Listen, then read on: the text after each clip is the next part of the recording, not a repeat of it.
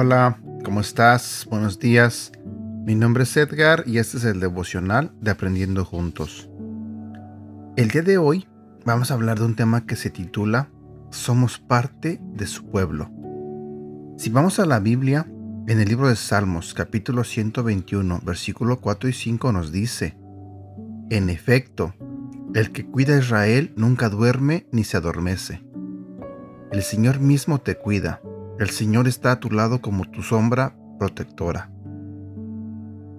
En 1948, cuando Israel proclamó su independencia, Egipto, Siria, Irak, Transjordania, hoy Jordania y Líbano, con ejércitos poderosos y organizados, se unieron contra esta nación.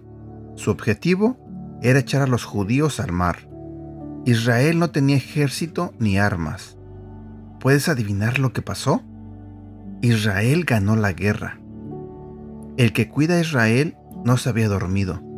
Desde que Israel fue fundado, se ha enfrentado a ocho guerras, dos intifadas, numerosos ataques terroristas y los árabes siempre han deshecho sus tratados de paz. Pero Israel sigue en pie y es uno de los países más avanzados en ciencia y tecnología, especialmente medicina. ¿Cuánto ha cuidado el Señor a este pequeño pueblo? Una pequeña anécdota.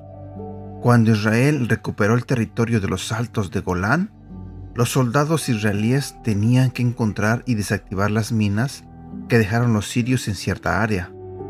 Batallaban con el sol abrasador y el peligro de pisar alguna de las minas. Para colmo, se vino una tormenta de arena que los cegó.